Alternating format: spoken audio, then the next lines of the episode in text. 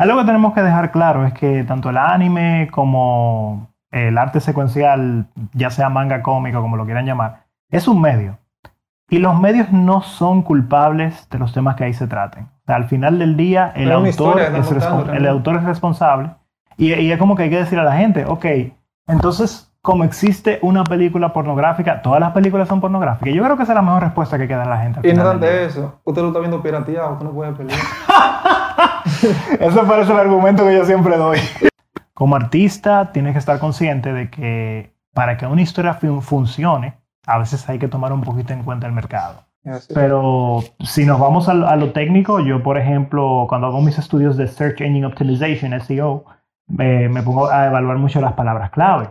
Y cuando tú te pones a buscar en el, en el asistente de palabras claves de Google, adivina cuál es el tipo de cómic que más se busca en Google en República Dominicana. El de 34 rubles. Estamos en un país donde Cultura Cómic de nuevo quiere lograr apoyar a los artistas secuenciales. Y apenas es en este año que se ha logrado una ley de mecenazgo. Nosotros tenemos que hacer un trabajo titánico. Número uno, para lograr que el estigma que tiene el cómic como un producto barato para niños sea eliminado por lo menos eh, en los próximos cinco años, que la gente entienda ya por completo que el cómic es un medio. Pero sí te digo una cosa y lo digo frente a las cámaras, sigo pensando que el objetivo de cultura cómica es desaparecer. Anime, cómic, manga, videojuegos. Cualquier mortal diría que esto es para babas. Pobres ignorantes. Este podcast está destinado para los amantes del noveno y décimo arte, pero con un estilo algo más criollo. Esto es Nighting versión Domi. Bienvenidos a Nighting versión Domi. Así que se pronuncia. Ups. podcast que habla sobre todo lo relacionado al noveno y décimo arte, todo lo que sea anime, cómic, manga y videojuegos. Y cultura pop. Aunque técnicamente se engloba todo. Como dijo, como dijo Chombo, el pop es todo lo que sea popular, así que está bien también. todo lo que sea cómic pop también, le damos también a eso o videojuegos, lo que sea. Y en esa ocasión me encuentro con este señor que está aquí, Winsor Espinal, el fundador de Cultura Cómic. ¿Cómo estás, Winsor? Bueno, yo estoy de maravilla, francamente. Súper contento de que hayan venido hasta acá a entrevistarme. claro. Don Winsor, antes... tan viejo soy yo. no es que si le don, Don Winsor, le respeto, ¿sabes? No, no, no. oye, las únicas personas que merecen verdadero honor y respeto son la gente que yo desde cierto, punto de vista, desde cierto punto de vista intento promocionar y en algunas ocasiones cuando se me es permitido representar, que son los artistas secuenciales dominicanos, tanto ilustradores como escritores que tienen un talento descomunal definitivamente. También a ellos le podemos decir don también, pero también don también como, como aquella persona Don Bárbara Marqués o Don Elkis Nova. Don Elkis Nova, Don Lubareni, Don... todito todos son, son protagonistas de esta, de esa historia, de, esa cultura, eso, es lo bueno. Y bueno, háblame un poquito de ti, de cómo has pensado desde el principio, cómo fue esa planificación de crear una plataforma donde puedas hablar de cómic dominicano. Mira, en verdad fue todo bastante orgánico. Eh, me atrevo a decir que esto simplemente ha sido como se ha desenvuelto mi vida después de un hecho clave. Cuando yo estaba en la universidad, eh, yo estudié en Pucamaima, la carrera de Administración Hotelera, Mención Mercadeo. Resultaba que yo no conectaba tanto con la gente de allá, porque mi origen en verdad es un poco mixto. Por un lado, un origen humilde y por otro lado, un origen con una familia un poco mejor posicionada. ¿Cómo fue Pucamaima era que tú estabas? Exactamente. No, ay, Sí, pero la cosa es que yo no me sentía muy conectado con la gente. Yo siempre bajaba a la UAS a hacer coro, porque la cosa era que yo de verdad sentía que conectaba con la gente. Pero eso no eres tú solo. Yo he visto mucha gente de Pucamaima que van para allá a la UAS. Claro, tengo muy buenos amigos que dicen Pucamaima, que de hecho con muchos de ellos ahora estoy jugando cartas Pokémon.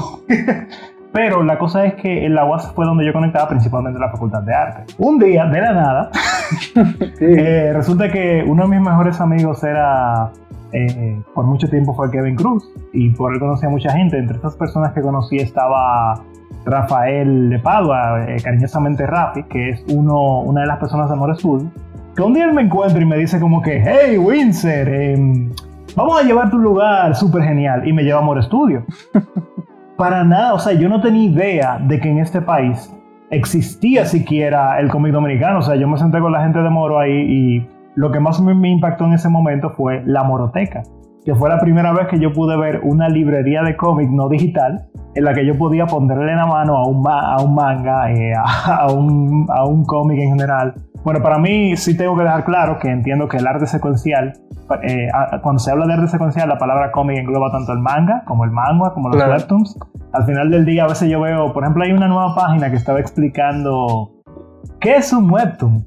Y tú te pones a pensar como que no está esa distinción de, que, de entender que al final del día todo es cómic. Todo es cómic. O sea, la gente piensa que el cómic es solamente el cómic norteamericano, pero nada.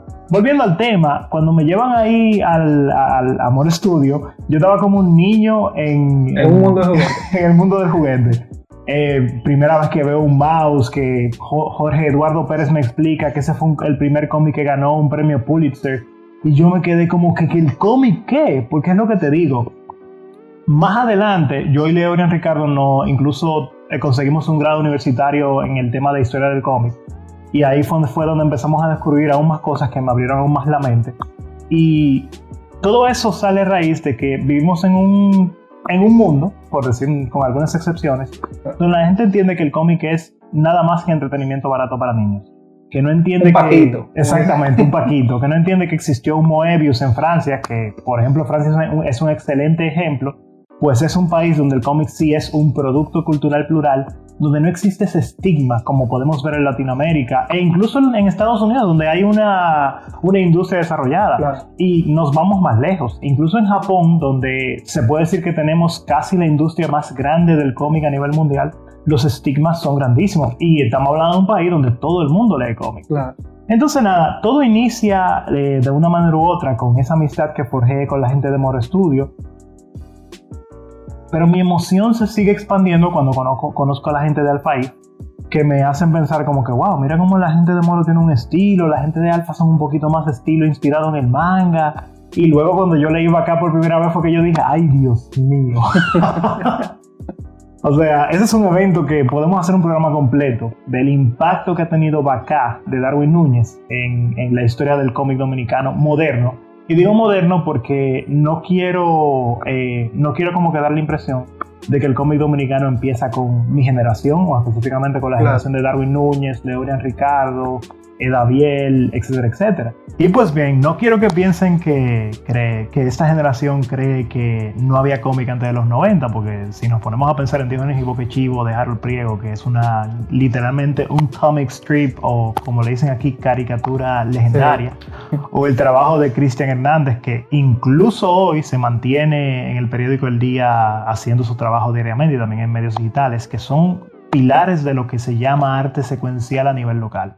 Aquí generalmente se le conoce como caricaturista, pero en verdad, por lo menos en mi opinión, no creo que sea el término más, más adecuado. Pero bueno, siguen siendo caricaturas de Imagínate. las cosas que hacen, pero es- siento que la caricatura es un elemento del universo de arte secuencial que ellos aplican cuando aplican la técnica en todos los comic strips o tiras cómicas que ellos hacen, por poner Sí. un ejemplo. Viñetas, como importante. dicen en otro lado. Sí, viñetas, paneles, como quieran llamarlo. Pero la parte interesante aquí es que llegamos a un punto en que el origen de todo esto es un poco difuso mientras más atrás en la historia uno va. Porque, por ejemplo, el mismo Huchilora ha sido, desde cierto punto de vista, un gran precursor o impulsor del arte secuencial. Eh, él incluso recientemente hizo una obra bastante interesante que era enfocado al mercado infantil. Eh, el nombre se me escapa ahora mismo. Pero al final del día, ¿qué te digo? Si, si nos vamos al origen de esto, creo que sería necesario explorar, eh, eh, perdón, explorar todo lo que pasó en años 80 y 70, que hay muchísimas cosas que yo mismo no estoy tan empapado como para hablar de ellas, francamente. Claro. No, ahora es así, pero más adelante, me imagino con el documental del cómic que tú tienes ya No, no, no, eso es eh, eh, Jimmy Tavares, egresado de Pucamaima, que Ok. para su tesis él hizo un documental del cómic dominicano, se sentó con todos los miembros relevantes de la comunidad, ahí estaba Nicole Hernández, Nicodomo, estaba el equipo completo del FAIF, Darwin Núñez, Manuel Shaw, Luffy, los muchachos de Amor Studio, Leorian Ricardo, Jorge Eduardo Pérez, los muchachos de Papaya Studios como Manuel Everett y los demás. Eh, faltaron personas porque él, como no ha podido completar el documental todavía, Jimmy tiene planes de invitar incluso a J. Martí, que fue el dominicano que ganó el concurso del diseño del logo de la Fundación Stan Lee, incluso trabajó Oh. con Stan Lee por un tiempo. Faltaría también Elisa Félix, que fue una de las primeras dominicanas en trabajar profesionalmente en la industria del cómic norteamericano. Por mucho tiempo fue la ilustradora en el cómic de, de, la, de la serie de brujas esta, que creo que se llama... eh, eh, bueno, en inglés es Charmed. En, en español lo daban en, el canal 2, no recuerdo bien el nombre en español, pero, Pero las, las tres hermanas brujas. exactamente. El cómic que oficial llama, que continuaba la, la serie, él lo estaba ilustrando ella, no sé si ha continuado, pero ha, trabajado en ha seguido trabajando en otras eh, ilu- ilustraciones. Eh, también, aunque creo que él sí salió en el documental, eh, el Gisnova, que tú mismo lo entrevistaste, Claro. que imagínate, que trabaja para Rebellion, que es la misma editora de, de Judge Dredd, esa, esa, esa tira tan importante a, a- a través de la historia. Señores, pendiente para cuando vean el, el documental, así entonces se pueden empapar un poco de todo lo que tenga que ver con cómic dominicano. Sí, G- Jimmy Tavares está haciendo un trabajo fantástico a la hora de lograr conectar con organizaciones que puedan buscar lo que se necesita para completar ese documental. Porque ya aquí se tiene el talento. Poco a poco están llegando escritores a la comunidad. Por ejemplo, tenemos mucha esperanza con una joven llamada Pamela Reyes, que es una escritura, perdón, una escritora en ascenso. Y muchos otros jóvenes que entienden que, por ejemplo, también Tanisha, que es una de las escritoras que está involucrándose con cultura cómic, que entienden que aquí ya tenemos un talento descomunal para la ilustración. Pero al mismo tiempo, el cómic dominicano necesita escritores que trabajen de la mano, porque el cómic es un esfuerzo colabor- colaborativo al final del día. Ahora, hablemos de tu página. Tienes en, no solamente en, en Instagram, también tienes una en Facebook y también tienes una página web llamada Cultura Cómic. ¿Cómo comenzó esa, esa transición de, ok, vamos hacer una página ahora para dar a conocer a todo el mundo lo que es el arte de aquí local? Bueno, tiene mucho que ver con mi carrera actual. Yo soy coordinador de mercadeo digital tanto en la cadena Viva Wyndham Resorts, específicamente en el club de ¿Cómo, vacaciones. cómo fue ese trabalengua? Dile de nuevo. Yo soy coordinador de mercado digital, tanto para, para el Club Viva de la cadena Viva Wyndham Resorts, como para Hacienda Samana Bay, un proyecto hotelero que está en Santa Bárbara de Samaná. ¿Qué sucede? Mi trabajo está muy, va muy de la mano con el hecho de transmitir información a través de diversos medios digitales, Ok. desarrollo web, eh, un poquito de diseño gráfico. Entonces, intentando como que, que eso que yo aplico en mi trabajo vaya de la mano, como una herramienta, vaya de la mano con lo que se hace en Cultura Cómic para ayudar a la comunidad de artistas secu- secuenciales, poco a poco nos expandimos. Esto todo inició con un grupo de Facebook. Eh, Claro. No sabíamos para nada desde el punto de vista del mercado digital que Facebook le iba a dar tanto impulso al- algorítmico, una frase inventada por mí, impulso algorítmico, eh, al- a, los grupos de Facebook. O sea, incluso en semanas recientes Facebook sigue dándole prioridad a los grupos. Si tú te fijas ahora mismo, tú publicas algo en una página en Facebook y el alcance que tú tienes, con algunas excepciones, es casi nulo. Sí, sí, sí. Ahora mismo ellos mismos están dándole un impulso, o sea, le están dando- dando mucha más visibilidad y en parte eso ha ayudado muchísimo al hecho de que la comunidad de cultura cómic de cara al, al público en general haya crecido. Y poco a poco eso se fue conectando con, la, con el Instagram, que dije yo, bueno, si estamos en Facebook no estaría de más estar en Instagram. En Instagram no crecíamos de ninguna manera hasta que de un momento a, a otro yo empecé a encontrarme con los artistas secuenciales que muchos los conocía, otros no. Y se me ocurre la siguiente idea. Aquí tenemos a Faib, tenemos a Amor Studio, tenemos a Papaya Studios, en tiempo más reciente hay B Comics, Amatronics, tenemos también a Twin Comics, tenemos a Lite Visual, pero son grupos pequeños. Necesitamos más gente haciendo cómic. ¿Por qué no motivar a los ilustradores y, de ser posible, los escritores A hacer cómic. Y entonces empezamos a compartir el arte de ilustradores locales. Nos dimos la tarea de intentar seguir a todos los ilustradores que podíamos. Eh, una tarea titánica porque no teníamos idea de que aquí hubiera tanta gente Tanta gente apasionada que por la ilustración. Ya, Entonces fue así como poco a poco nos fuimos diversificando. Eventualmente, como yo, para como una manera de ganarme la vida de, de adicional, hago páginas web. Claro. bueno, damos la página web de Cultura Cómic. Hicimos una web súper simple al principio. Ahora no te voy a decir que es un megaproyecto, porque imagínate, en casa de herrero, cuchillo de palo. Pero ahí empezamos con una iniciativa de blogs que es como quien dice la forma en que intentamos documentar lo que está pasando en la comunidad. Y ha servido de, de plataforma porque, por ejemplo, Jorge Eduardo Pérez, que me ha caído encima con, con, sus habilidades de escritura y es probablemente el mejor escritor que tenemos a nivel de cómic en la comunidad. Oye, porque es otra cosa. No solamente es el crear cómic dibujado, sino también la historia, escribirla. También han pensado también en eso, en darle más valor a los escritores. Eh, eso, continuando con lo que te comentaba, fue una catarsis que tuvimos con una actividad que se llamó Poesía en Panel, que es la actividad más, más controversial que hemos tenido. Luego de que, bueno, como te decía Jorge Eduardo Pérez, nos pasa, nos pasa muchos escritos para publicarlo. E incluso eso ha servido de plataforma porque el mes que viene esta revista de minificción, que está intentando ser una plataforma tanto para escritores como para artistas, artistas secuenciales del cómic, eh, vio el artículo que él hizo sobre, sobre el cómic, en, o sea, sobre su, su percepción en, en, el mundo del cómic. Cuando lo vieron dijeron, hey, eh, queremos ese artículo en nuestra revista y ese artículo sale impreso el mes que viene. Y es una cosa que nos impacta porque a pesar de que somos muy pequeños para lo que podríamos ser si esto fuera un proyecto sin fines de lucro, poco a poco se han hecho las conexiones. Entonces me preguntaba sobre la escritura. Mira, la escritura del cómic es un verdadero reto.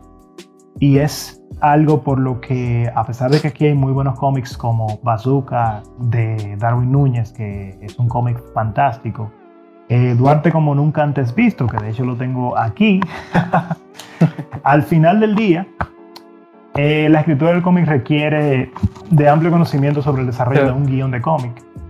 Y en un país donde tú no tienes eh, ese retorno de la inversión que motive lo suficiente a los autores, uno no puede esperar que los equipos se tomen el tiempo siempre, porque a veces sí lo hacen, de hacer un trabajo que de veras es espectacular. Y muchos escritores al mismo tiempo han preferido irse por caminos más rentables. Entonces, como te digo, esa catarsis que se tuvo con Poesía en Paneles, en la que nosotros por primera vez convocamos tanto escritores como ilustradores a trabajar en conjunto, que de hecho si buscan el hashtag Poesía en Paneles RD en Instagram podrán ver lo que se logró eh, el año pasado, podrán ver cómo un grupo de artistas incursionaron por primera vez y otros volvían a hacer arte secuencial. Por ejemplo, la participación de Kevin Cruz, uno de mis mejores amigos y ahora mismo editor de Papaya Studios, y que está en Bélgica, lamentablemente. Eh, él colaboró con un ilustrador llamado Ken, Ken Atzel, que es uno de mis ilustradores favoritos en la comunidad completa. Y la obra que hicieron con un samurái, yo la vi y yo no me lo creía.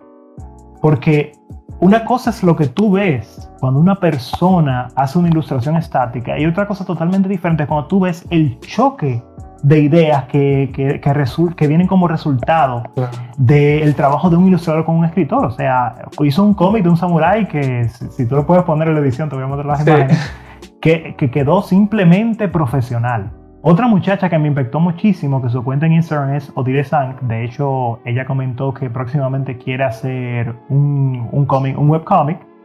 Mira, Todavía yo recuerdo esa obra, que fue una obra en la cual ella colaboró con una escritora cuyo nombre ahora no recuerdo. Y a mí se me pone la piel de gallina.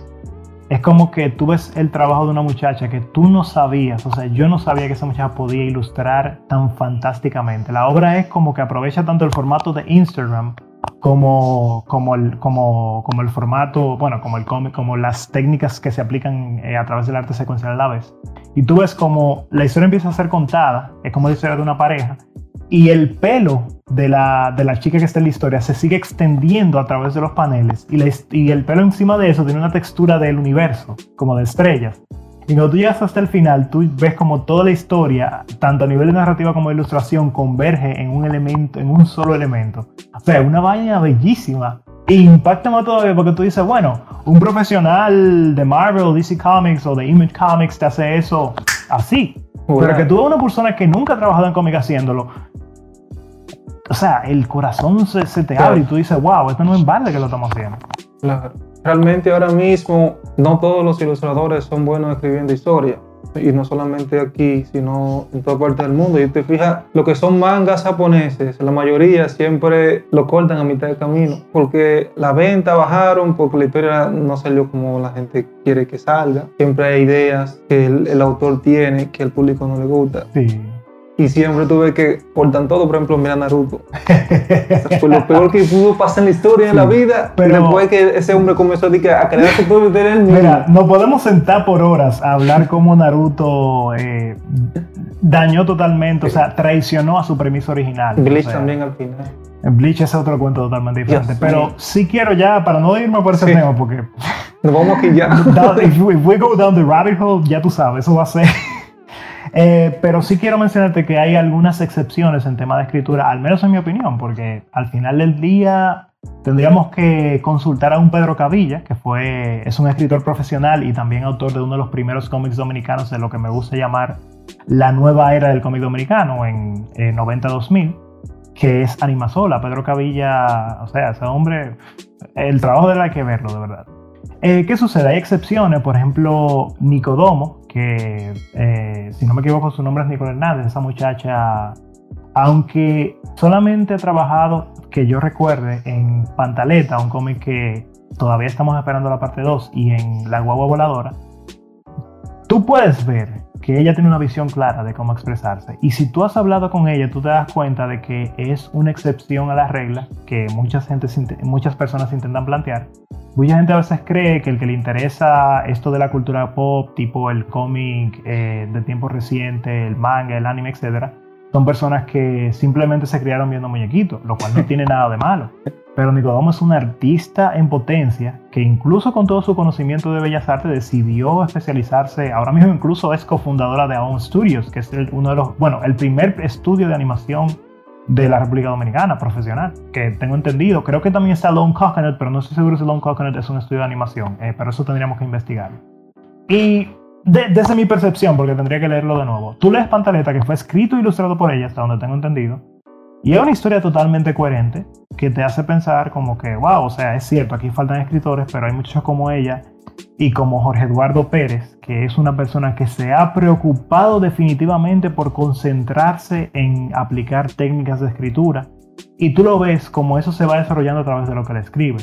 Porque, por ejemplo, tú lees un trabajo viejo de él y tú dices, wow, eh, esto es un poco rudimentario. Por ejemplo, tuvimos la oportunidad de la, última fiesta del cómic con su obra El Verdugazo, una carta de amor a los superhéroes ligado con el entorno dominicano, donde tú sientes como que su escritura es un poquito tosca. Y él mismo te lo dijo, él mismo me lo dijo, no, Winsor, lo que pasa es que es un trabajo que yo tenía engavetado y quería lanzarlo, quería terminar ese trabajo, pero es un trabajo viejo.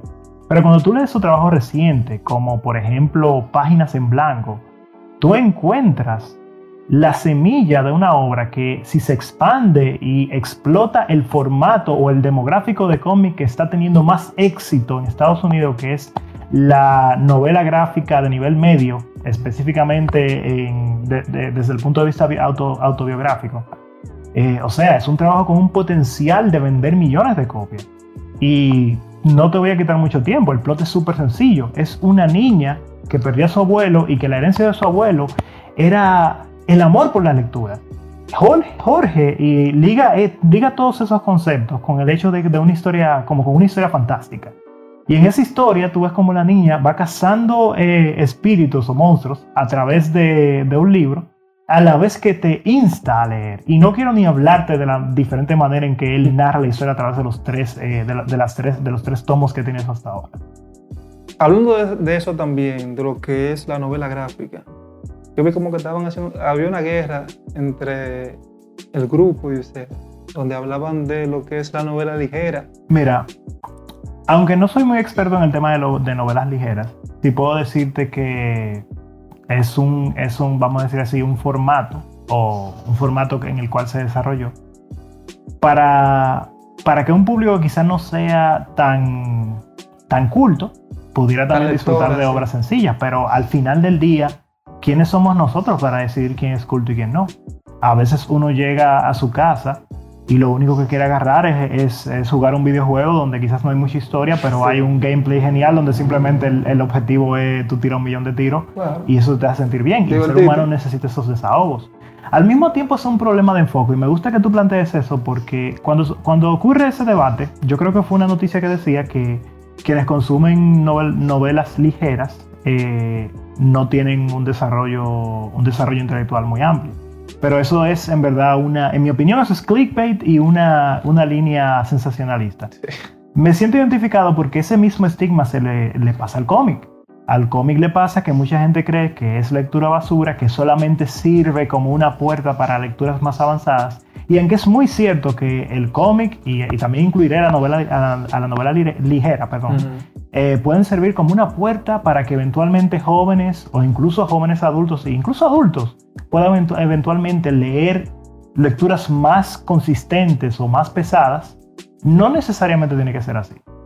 En la novela ligera sí te digo que lo veo como una herramienta que puede servir para introducir a los jóvenes a la lectura y también como una lectura simple para quien le gusta. Eh, por ejemplo, mira a quien es muy fanático del anime y conoce a Overlord, que no te voy a decir que es Sí. la historia más compleja del universo, pero definitivamente es una historia que pone de cabeza al, género- al- al llamado género del Isekai. Claro. Para quienes no manejan el japonés, que no tienen que... Es reencarnado. Li- Isekai es como quien dice una historia que se suscita, eh, En empieza en el mundo real y, ter- y luego continúa en un mundo fantasioso. Claro.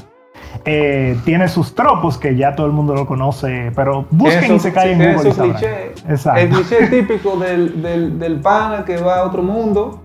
Y en ese mundo de fantasía hay todo tipo de especies, de, de razas. Sí. Y el protagonista está roto mayormente. Sí, roto hay excepciones, pero mayormente sí. en poder. Y se consigue su aren. Su aren es toda la mujer. toda la mujer del Bueno, yo creo que el Aren no es cliché. obligatoriamente parte del Isekai, porque si, por ejemplo, bueno, este no es un Isekai, pero un Isekai, pero creo que siento que es una obra que ha revolucionado la fantasía en, en el anime, que es Made in Abyss, hecho en el abismo. Y wow, si ustedes tienen la oportunidad de ver esa obra, véanla, porque No, es hay, una hay Es excepciones, una porque yo vi uno también, por ejemplo, el que ahora mismo está en la controversia del mundo, que es el, el, el healer, el sanador, que él coge la venganza de... Dura cinco años con una princesa, la princesa le hace todo tipo de, de, de, de castigos posibles. Eso no será. Ah, ok, perdón. Yo pensé que tú estabas hablando de Shield Hero. Me equivoqué. Y el pan agarra entonces, él siempre ah, lo habían drogado para que eh, por medio de, la- de las drogas él cumpliera todo lo que ellos quisieran, lo que era la princesa y su secuace. Ujú. Cinco años después, él recoge la conciencia, toma conciencia y dice, oh, oh, pero eso es lo que está pasando. Entonces sabe que su poder, que es el de sanar gente, tiene más potencial de lo que él pensaba, o de lo que pensaba todo el mundo. Y regresa al pasado, y coge la venganza de ahí en adelante con la princesa y todos sus secuaces. Agarra a la princesa, la viola, hace de todo. Bueno, bueno, sé. vamos a dejarlo ahí porque Y, yo soy, yo soy de los que cree que no hay, todo eso no hay pasión se- que se- prometa se- tanto y deje tampoco como la venganza. Todo eso, muchachos, lo pasaron en, televi- en, en- en lo que es el en anime. Y el mundo entero comenzó a juzgar el anime, que el anime es demasiado machista, que lo que, Ok, lo que es la violación, que Pero, esto. o sea, tú estás hablando de los estigmas que le ponen Sí. a, a todos esos medios. Entonces, hay, ¿qué pasa? Yo le dije a la gente, eso no lo van a parar, porque ninguna publicidad es mala. Por más que tú vengas a decirle que eso no sirve, la gente va a querer tener curiosidad, va a tener curiosidad de qué es lo que es y lo va a buscar. Sí, Ahora, todo ahora el más vendido del mundo, uno de los más vendidos del mundo es eso. sí. Y Pero algo, algo que tenemos que dejar claro es que tanto el anime como el arte secuencial, ya sea manga cómico, como lo quieran llamar, es un medio. Y los medios no son culpables de los temas que ahí se traten. O sea, al final del día, el, autor historia es, contando, el autor es responsable. Y, y es como que hay que decir a la gente, ok, entonces, como existe una película pornográfica, todas las películas son pornográficas. Yo creo que esa es la mejor respuesta que hay que dar a la gente. Y no tanto eso, usted lo está viendo pirateado, usted no puede pelear. Ese parece el argumento que yo siempre doy. Y si usted está viendo algo pirateado, no pelee, diga que no hagan eso. Usted está loco. Pague. Usted, ha pagado. Usted, usted tiene, usted tiene Crunchyroll, lo que se llama. Usted tiene eso. Usted, usted ha ido a Japón a pagar de manga. No, pues cállese. No, usted le da cuenta al autor. Lo que, deben, lo que deben gritar son los japoneses y ellos no han gritado. Están Sí, contentos sí. con su vaina. Porque ellos son perfectos como el diablo, pero están Ay, contentos sí. con su vaina. Así que eh, si usted aquí de, que de Latinoamérica o de otro país que usted no paga nada, Usted se calla. Bueno, la gente puede. Yo creo que todo el mundo tiene derecho a la opinión. Sí, y al final, en, el arte. es que tienen demasiado libertinaje No, yo te entiendo, pero al final en el arte lo importante es que existe una conversación, porque cuando hay una conversación significa que el medio está, está en su apogeo. Realmente. Y no, fíjate, hablando de eso también, de lo que es la, de la novela ligera. Hay mucha gente que ven el manga, porque eso es lo bueno, que las novelas ligeras tú las puedes convertir en, en- en un manga o un cómic, que eso es lo que están haciendo los, los coreanos y los japoneses y todo, todo lo que son ilustradores. Se reúnen con, con el escritor y, y tienen el derecho de poder... Sí, y algo interesante, que hemos visto muchas personas que por querer saber qué va a pasar en la historia, Leen en la pasan del ligera. manga a la novela ligera. Eso es lo importante. O sea, tú. pasan del arte secuencial a la literatura relativamente clásica y es una excelente manera en que tú tienes un medio que te inspira a llegar a otro medio. Y me pongo a mí como ejemplo, o sea, yo siempre le digo a la gente que cuando inició todo esto yo era una persona muy inculta, incluso ahora sigo siéndolo porque mientras más me introduzco en el ámbito de la cultura, por ejemplo, una persona muy especial me regaló este libro que se llama Arte, Arte, Literatura y Cultura Popular. Y es un libro que cuando tú lo lees te hace enojar, más eh, si tú eres una persona común como yo. Pero que cuando tú te vas introduciendo en él, tú te das cuenta que, wow, si el arte y la cultura no te hacen enojar, tú no estás leyendo algo que te rete. A menos que tú veas Juego de Tronos, que tú ya se te vaya todo tipo de sentimientos. Que Bueno. ya para ti ya tú, tú, tú puedes esperar cualquier cosa. Por ejemplo, ya yo veo un, un- cualquier historia, puede ser en película, cómic o serie, donde yo veo que los David dan como muy bien. Lo primero que dices, algo malo va a pasar. Sí, pero si, tú, si tú te pones a ver, a veces uno cree que, que Juego de Tronos es como quien dice eh, el paradigma de, de obras que se atreven. Pero yo creo que el que dice eso no ha leído 100 años, de, Sí. sole- 100 años de soledad. Y no lo digo para ponerme en, una, en, una, en un pedestal, porque como digo, soy una persona bastante inculta. Yo leí 100 años de soledad apenas hace como, como un año. Y es ridículo, porque por ejemplo, yo cuando publico que lo estaba leyendo, una amiga mía de Perú dice, pero Windsor, ¿qué pasa? Eso se lee en la primaria. pero es increíble, como volviendo a lo que tú dices, a veces la gente puede ir pasando desde el, desde el cómic a la novela ligera Sí. y quién sabe hasta dónde llegue. Y eso también resalta otra necesidad del arte secuencial en República Dominicana. Tenemos como creadores o como ilustradores que, que consumir algo más que anime, manga y cómic norteamericano. Tenemos que explorar el cómic francés, que es, de nuevo te digo, es el cómic probablemente acompañado del de Japón, uno de los cómics más cultos del mundo, porque el Seinen no se queda atrás. O sea, hay muchísimas obras de Japón. Chacho, Seinen, eh. o sea, tú agarras A mí, no me gusta, a mí no me gusta el Seinen. Yo siempre soy de lo que vivieron felices para siempre, soy yo. Yo no soy de que, que no, que te matan al el personaje principal al final. No. Pero que yo veo que están como que yo lo vuelo así. Algo, algo, no ves. Te entiendo perfectamente. No quiero saber esa vaina. Veo Michonin, que el amor de la amistad, que el, el poder del amor y la amistad. Por el, sí. ey, el corazón de la carta. Yo no lo veo, eso sí yo lo veo. Pues, y bueno, como hablaste de, de lo que es la cultura francesa, por ejemplo, en el cómic francés, yo creo que también hay un anime de, de un francés, se llama Radiant. Mm, Sí, ese, ese anime es de un francés como autor. Pero también, ¿tú crees que es importante eh, que el ilustrador, bueno, el taekwondo hizo su trabajo. eh. sí. Ah, platícate cuándo hay. Eh, yo soy dos veces campeón nacional universitario de taekwondo. Oye, es otra cosa que no había dicho. Y Eso también lo soy- vamos a matar ahí de ahora, tú Sigue así la grabación, no te preocupes. Eso le da su sazón, como quien dice. Eh, tú me decías que el autor francés. Bueno, sí, el autor francés, no sé el nombre, lo voy a investigar lo voy a poner en pantalla. no te preocupes. Sí. Entonces, ese señor creó un eh, una historia del típico cómic, del típico manga shonen que, se, que le gusta a los japoneses. Y, y eh, la vaina es famosa, tiene como segunda o tercera temporada. Y hablaba de respecto a la cultura. ¿Es obligatorio o es necesario o le da un sazón muy interesante el aplicar la cultura de RD a los cómics o podemos buscar culturas de otros países y desarrollarlo en nuestra historia siendo dominicano? Mira, al final de- del día, el verdadero arte es expresión sincera. La cosa está en que si tú aplicas técnicas adecuadas de, vamos a decir, de, storytelling o de contar historias, creo que no importa lo que tú cuentes. Ahora, como artista, tienes que estar consciente de que para que una historia funcione, a veces hay que tomar un poquito en cuenta el mercado. Es una dicotomía un tanto conflictiva porque para que el arte sea real tiene que ser expresión. Eh, pero eso significa que si tú te llevas mucho del mercado, estás chocando con lo que es el fin artístico. Y eso significa que al mismo tiempo tú puedes tener un producto exitoso o una obra exitosa y traicionar todo lo que, lo que significa ser un artista. Yo entiendo que en la etapa en la que está el cómic dominicano es crucial. No veo nada de malo en que tú tengas una obra que sea inspirada en factores, vamos a decir, internacionales, porque si tomamos en cuenta la diáspora, y voy a, tomar en cuenta, a usar de ejemplo una autora muy específica que se llama Marigaby Messina. Marigaby Messina hizo un cómic que se llama Where We Go, pero Marigaby Messina vive en un entorno, ella vive en Estados Unidos, o sea, su realidad no es la misma que la realidad de aquí. En ese cómic los protagonistas son un japonés y una francesa. Y es una obra bellísima que de una manera u otra no refleja tanto al dominicano. Pero si habláramos con un sociólogo o un antropólogo que, nos que se pusiera a analizar la manera en que ella interpreta el amor o las relaciones interpersonales en ese cómic, quién sabe si, si nos vamos más profundo, si pudiéramos ver de manera clara la dominicanidad que tiene.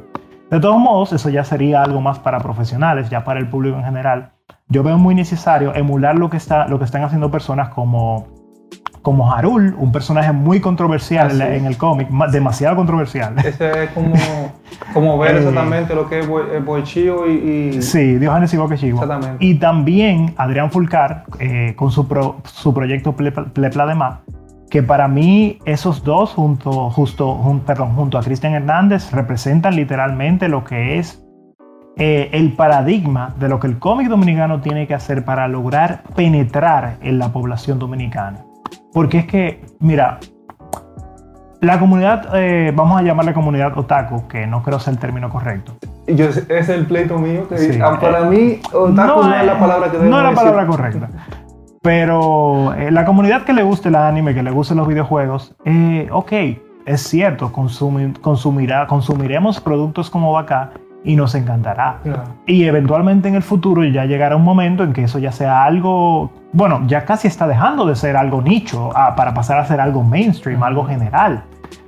Pero como decía Arturo López Valerio en la Manga Comic Dominicana Expo, creo que 2019, no recuerdo bien el año, eh, el cómic dominicano va a llegar al dominicano en, todas, en todos los estratos sociales, en todos los demográficos, cuando refleje la historia del dominicano, cuando refleje la vida diaria del dominicano. Y siento que hay muchas obras que lo han logrado. Pero lo que te digo, en esta etapa en que estamos, es necesario que más obras se conecten con su realidad.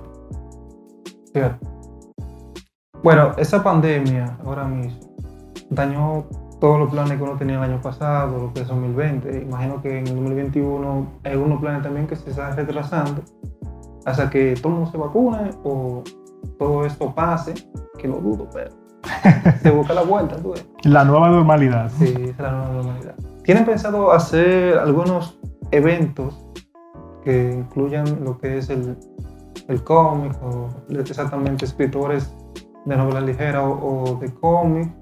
Yo siento que cada organización tiene que centrarse en su rol. Y uno de los mayores errores que ha tenido la cultura cómica a través del tiempo es querer hacer demasiadas cosas a la vez. Es por esto que mi intención y la intención del equipo es, si nos involucramos en eso, de los eventos, sería colaborar con eventos que ya existen, dígase Sketchdom, que siento que es el futuro del evento eh, de cara al profesional de la ilustración y con Dios delante, ojalá también de los escritores y Manga Comic Dominicana Expo, que es el único evento concentrado exclusivamente en el desarrollo del cómic del arte secuencial a nivel local, y del cual han salido la gran mayoría de los nuevos autores de arte secuencial que hay en el país. ¿Y por qué es esto? Porque Michael Espinosa, que es, en mi opinión, la persona con mayor conocimiento a nivel de historia del cómic norteamericano en República Dominicana, eh, me decía que cuando él, él ahora mismo parte de nuestro staff y él me decía cuando encontró cultura cómic, ok, a mí me encanta el cómic, Pero si yo amo el cómic, ¿cuál es el punto de yo hacer 10 millones de grupos que hagan lo mismo que ya están haciendo 7 millones de grupos más? El objetivo es como que buscar una necesidad que no se haya suplido y cumplir, y cumplir con la misma, porque es que el ser excepcional y el lograr, y el lograr hacer algo relevante se conecta mucho con suplir necesidades y no con estar compitiendo con lo que ya se ha hecho 10 millones de veces, eh, con excepciones, claro, porque uno puede hacer lo mismo que ya se ha hecho siempre y cuando uno entienda que lo puede hacer con una identidad propia o de una manera original, por decirlo así. No es así, realmente si uno, el que mucho abarca, poco aprieta. bueno. Ese, Ay, Dios. me, da, me da en el corazón eso. y bueno, tú me dijiste que tienes cinco años con, con cultura cómica. Eh, creo que seis ya, si no me equivoco. Seis años. Y bueno, eh, se ha visto también ya los resultados, por ejemplo, ya he visto que, que todo tiene una, alta estima contigo. Y vemos también de que muchas, por ejemplo, yo conocí de muchos ilustradores y, y todo lo que tenga que ver con, con la cultura del cómic en RD, gracias a, a tu, tu página. Oh, wow, eh, estoy impactado, no, Realmente, no lo sabía. Y no, claro, yo del después de ahí comencé a seguir a toda esa gente, a todos esos ilustradores, y yo dije, diablo, qué, Qué qué hay aquí". nivel, qué nivel. No, que, que tú ves todas todas esas clases de, de dibujos que ellos crean, y tú dices, no, pero que no tenemos nada que envidiar a la gente, a ningún otro país. Por ejemplo, eh, lo que es eh, Twin Comic, lo que es Wellington Twin Comic, Nomo. de verdad, es una historia bellísima. Eh, Wellington Nomo, para mí, que se le ese señor. El no, el Wellington Nomo, mira, si no es el mejor ilustrador de República Dominicana, está cerca, porque lo que es el Saint que Fox.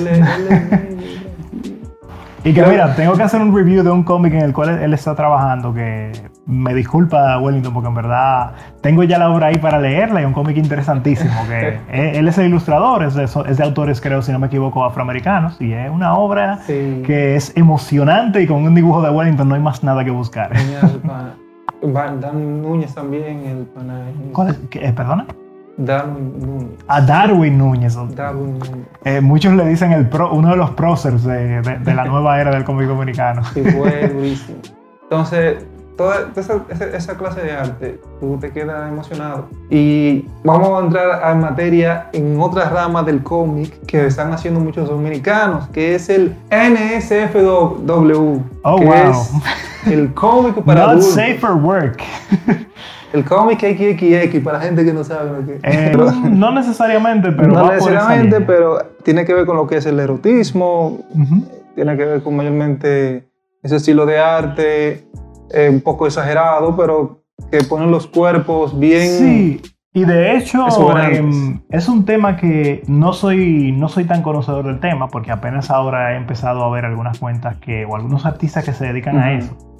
Y es curioso que es uno de los nichos más lucrativos. Por ejemplo, yo empecé a hablar con Cian de, Mon- de Mondragon, de Mondragón, que es un artista local que se enfoca mucho en su trabajo, en trabajo no safe for work, en hacer comisiones específicamente para gente que le gusta el tema del furry, F-U-R-R-Y, que es un nicho en el cual si no les gusta ese tema, no les recomiendo que se metan ahí porque yo salí traumado. Pero ¿qué sucede con eso? Em, yo, por ejemplo, a mí me gusta mucho, esto no tiene nada que ver con No Safe for Work, pero a mí me gusta mucho la revista Onto, que es una revista específicamente de temas artísticos y culturales. Y en esta revista hablaba de que los artistas a nivel local no tienen mucha salida a la hora de vivir de su arte. Y aunque no digo que tenga algo de malo el, que alguien se dedique porque de veras le ve, puede, porque de veras puede plasmar su intención artística a través del erotismo, al mismo tiempo hay muchos que han caído en, en ese tipo de trabajo eh, porque a veces, bueno, para, para citar a alguien, mi amiga Nat Hammer eh, dice que, que el, el furry es como, es como el OnlyFans de los artistas. Anda la pobre. De todos modos, eh, viéndolo desde un punto de vista artístico, tenemos a Jagua, que es una- un cómic de Darwin Núñez que me contaba eh, Manuel Show, que literalmente es una obra tan exitosa que él lo tiene vendiéndose en Amazon y es un ingreso pasivo, que ya él lo tiene ahí y él gana dinero con eso continuamente. Claro. Pero es Dark Eve, hay que llamarlo. Darwin. Núñez, Darwin Núñez. ¿Tú quieres que no mate, ¿tú quieres que no mate el... Eh, bueno, pues, pues déjame decirte tu nombre para, para que te rías un poquito. Manuel Show se llama Luis Manuel Mariñez y que haga lo que él quiera.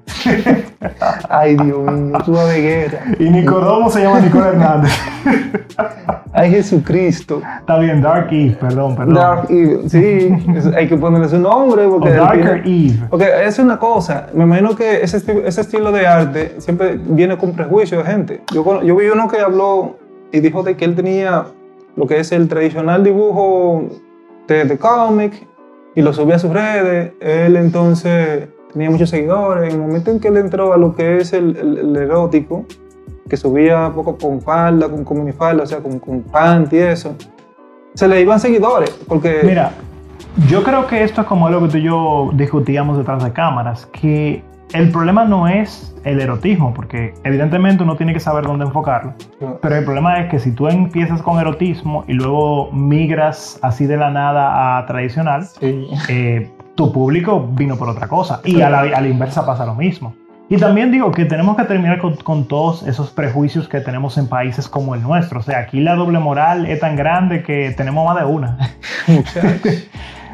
O sea, siempre aquí, o sea, una cosa increíble. La gente No, quiere es así. tener demasiada moral a un nivel que no viene al punto, porque al final, si tú te pones a ver lo que la gente hace tras bastidores cuando no lo está viendo nadie, Nah, O sea- nah. la gente tiene que amar mejor el, el- el arte en vez de. O sea, juzgar. fan- ser fanático del arte o del artista, no de su vida personal, Exacto. no tiene que ver. Sí, y aunque ahora estamos hablando del Not Safe for Work y hay muchos artistas que se dedican a eso como fuente de ingreso, De ingreso. principal, yo lo que digo es que no tiene punto juzgarlo. O sea, es un camino válido el que se quiera ir por esa vía siempre y cuando sea mayor de edad. Claro. Eh, sabe que tiene que también educarse de las ventajas y desventajas que eso conlleva.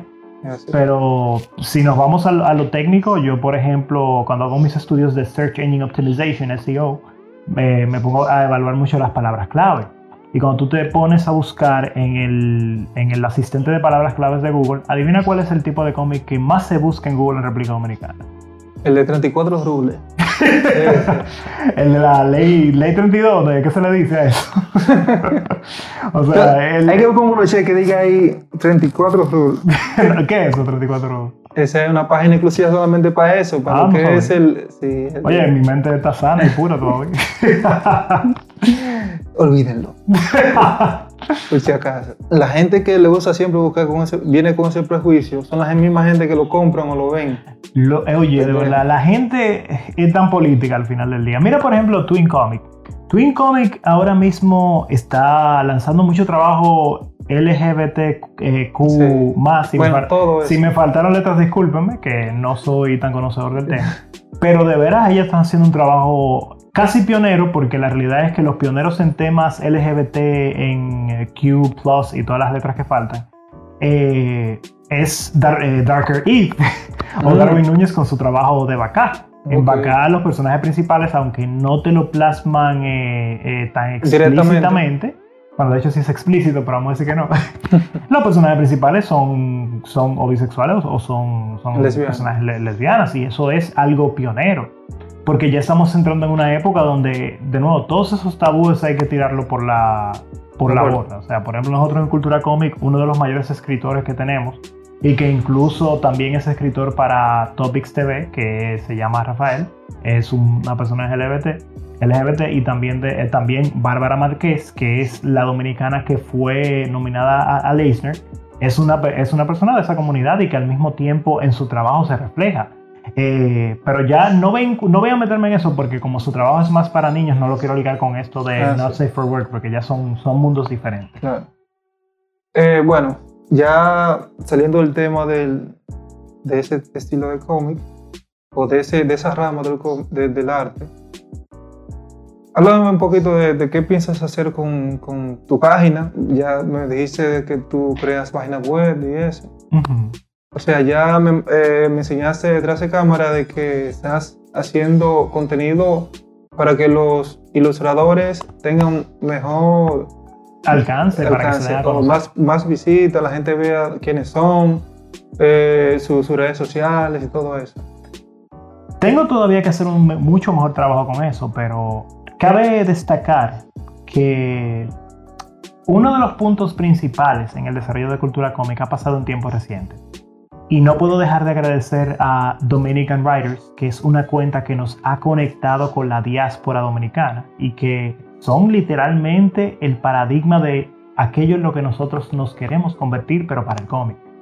Eh, si tú miras Dominican Writers y el trabajo que tienen haciendo ellos desde hace más de 10 años, si no me equivoco, para apoyar a los escritores dominicanos en Estados Unidos, tú te encuentras con todo lo que Cultura Cómic debió haber estado haciendo desde un principio. Y por suerte, hasta cierto punto, Ángela, la fundadora, se ha convertido casi en una mentora para mí porque hablamos muy seguido y ha dado una mano amiga de, de tal manera a escritores dominicanos y a ilustradores dominicanos aquí que el sueño de Cultura Cómic, de convertir al cómic dominicano en un producto cultural plural, o como mínimo de lograr que ilustradores y artistas del cómic como Gabriel Castillo puedan tener su cómic impreso a gran escala, ya casi está cumplido. O sea, yo me siento con Ángel a hablar de Dominican Writers y esa mujer me da ideas de las cosas que son posibles allá y de, y de todo el apoyo que se le da a los artistas en Estados Unidos, que casi me da pena lo que pasa aquí. Estamos en un país donde Cultura Comic de nuevo quiere lograr apoyar a los artistas secuenciales. Y apenas es en este año que se ha logrado una ley de mecenazgo.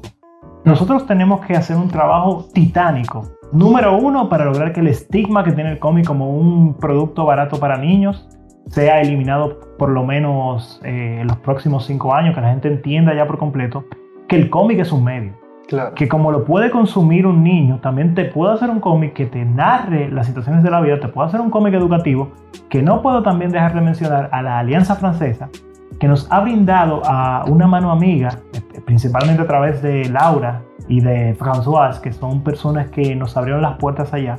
Y ya incluso en años eh, pasados, antes de la pandemia, se hizo una actividad que hasta salió en Darío Libre, donde dimos, bueno, donde en conjunto, tanto nosotros como Alfaif, como Moro Studio, eh, Papaya Studios, e incluso Inkbee Comics, eh, Twin Comics y muchos otros estudios, dimos en conjunto visibilidad al cómic en República Dominicana.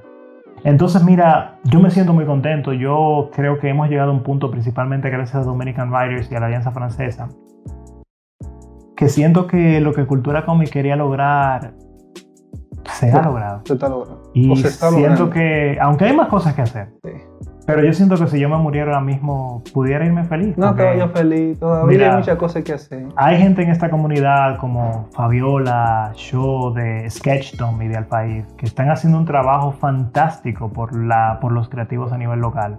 No puedo dejar también de felicitar el trabajo que está haciendo Nat Hammer, de Natalie, que ha sido una inspiración y una mentora también para mí no solamente en temas de cómics, sino también en entender cómo manejarme correctamente en la comunidad. Y el mismo Jan Sina y Yatzel, que está trabajando el tema del gremio de ilustradores, cosa tan necesaria a nivel local, que me hacen pensar que el futuro de Cultura Comics, y aunque sea un poquito hemos, logrado eh, eh, hemos logrado que no puedo, a mí no me gusta decirlo, porque en verdad yo siempre siento que hemos hecho poco, pero si aunque sea un poquito hemos influenciado a esas personas que manejan esos grupos como ellos nos han influenciado a nosotros, siento que el futuro de cultura cómic está asegurado, en verdad. Está asegurado. Pero sí te digo una cosa y lo digo frente a las cámaras, sigo pensando que el objetivo de cultura cómica es desaparecer. Porque en el momento, lo creo y te digo por qué. Uno de los mayores problemas de las organizaciones de ayuda es que, por ejemplo, a las ONG o NGO, como lo dicen en inglés, que trabajan para ayudar a acabar con el, con el hambre a nivel mundial, no les conviene que se acabe el hambre. Porque en el momento en que se acabe, se acabe el hambre, se acaban los negocios. Pero yo entiendo que si esto de verdad lo estamos haciendo de manera sincera, a nosotros nos conviene que ya no exista un espacio para nosotros. Porque habrá significado que ya el cómic es un producto cultural plural y ya se acepta que el cómic es, una, es un, un, verdadero camino para que un joven pueda, pueda vivir, que una Nicole Hernández pueda terminar su pantaleta. Nicole, termina pantaleta, por Dios.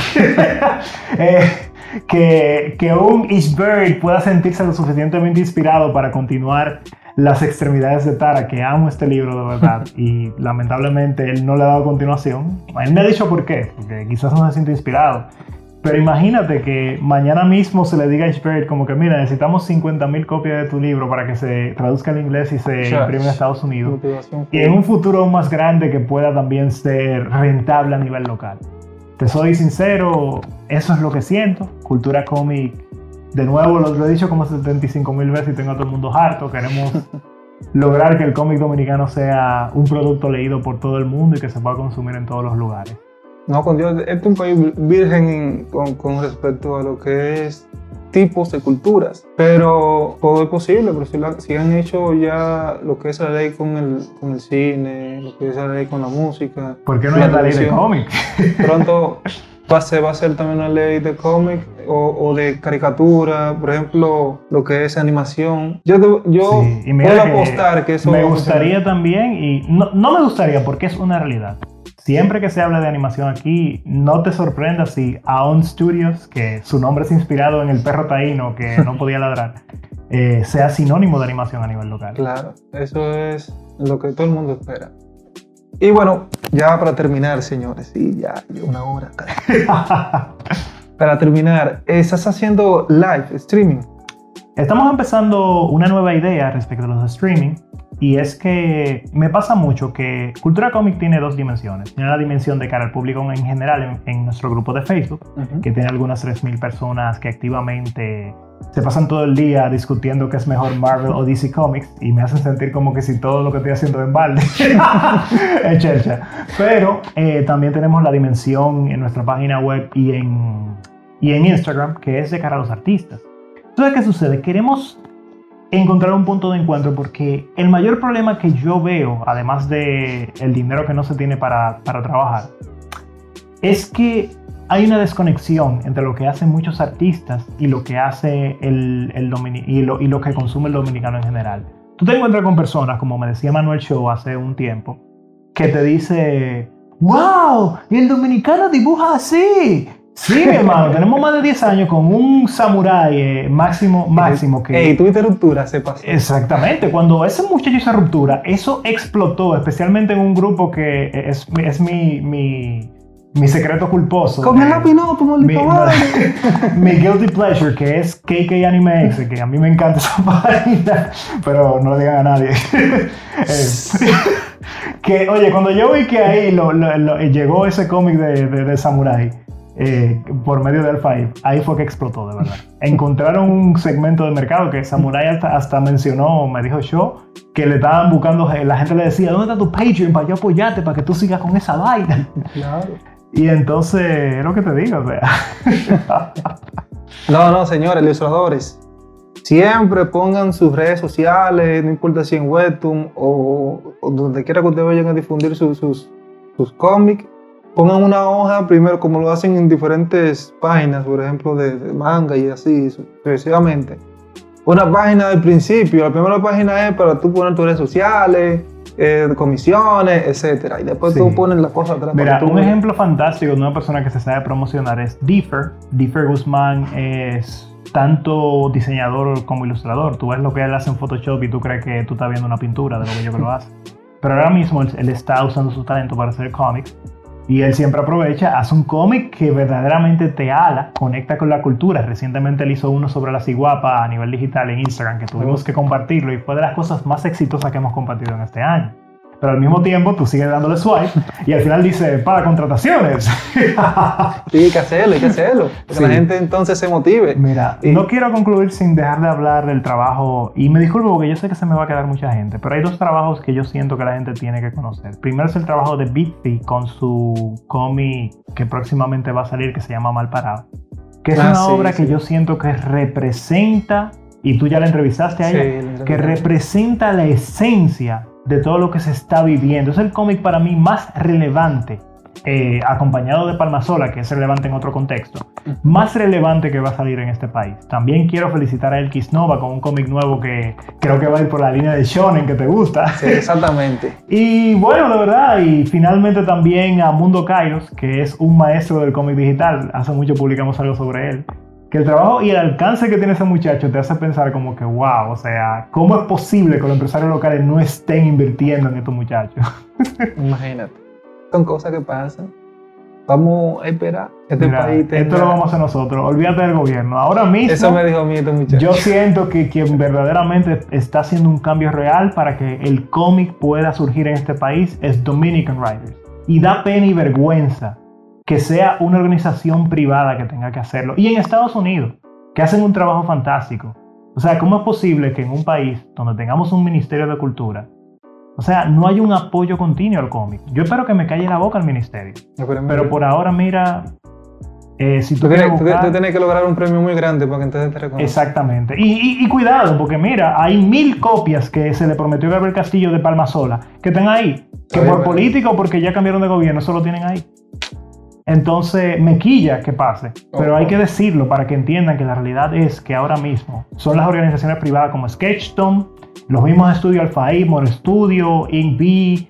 Twin Comic, Encuentro de Dibujantes, lo que están haciendo un- el trabajo que debería estar haciendo el ministerio. Realmente. Y ojalá que cambie, ojalá que el ministerio un día me diga, hey Winsor, o hey Nat Hammer, John Cena, Encuentro de Dibujantes, o hey Fabiola, Elizabeth, eh, queremos hacer algo con ustedes, pero por el momento yo lo que estoy viendo es más de lo mismo. Con algunas honrosas excepciones, espero que esto que se haga con la ley de mecenazgos me calle la boca, pero por ahora, eh, si tengo que hablar de cosas positivas, será solamente de la Biblioteca Infantil y Juvenil, que es el único organismo de, derivado del gobierno que verdaderamente está dando- eh, ha estado dando un apoyo al cómic. Bien, señores, esto es todo por hoy. Eh, subimos con Windsor final hablando de todo lo que tiene que ver con el arte aquí en RD y también internacional. Y bueno, espero Bueno. que El arte secuencial. secuencial, en todo sentido de la palabra, porque hablamos de todo y de sus eventos y todas las cosas que él tiene planeado hacer también con su, su página web y también su página en, en Instagram y en Facebook, sus streaming, que él diga cuáles son los días que se hagan que se hacen Bueno, streaming. cuando estemos listos lo sabrán. Yo Lo le- que sí te digo que será un trabajo conjunto entre ilustradores dominicanos, eh, artistas del cómic dominicano, que estarán hablando de los temas de cultura pop más relevantes para que conectar, hacer esa conexión entre, el público en general y lo que está pasando en la escena del cómic dominicano. Claro, y por ahí mismo da tus redes, las redes donde puedes conseguir cultura cómic Bueno, y todo esto. nada, arroba cultura comic en Instagram, comicdominicano.com en, en internet, aunque desde que pongan cultura comic en Google es lo primero que les sale.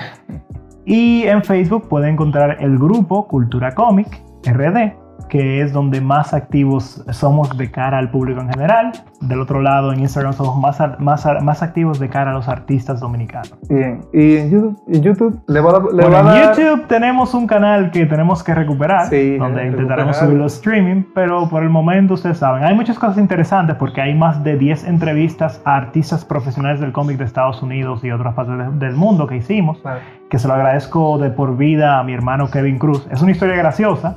Porque un día me dice Kevin, Windsor, vamos a entrevistar a los artistas del cómic de Estados Unidos. Y yo dije, Kevin, no nos vamos a hacer caso. Kevin envió 100 correos, respondieron 30.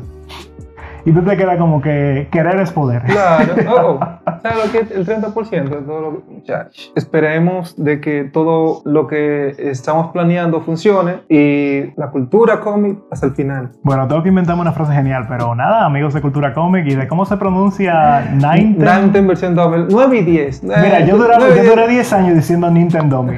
Nintendo versión Dummy. Somos eh, la cultu- cultura del noveno y décimo arte, versión dominicana, versión criolla. Bacanísimo, un placer por invitarme y señores, sigan esta página que están haciendo un trabajo necesario y fantástico. Gracias, gracias. Ya ustedes saben, si les gusta este vídeo, le dan like, se suscriben y más entrevistas como estas. Bye bye. Bye bye.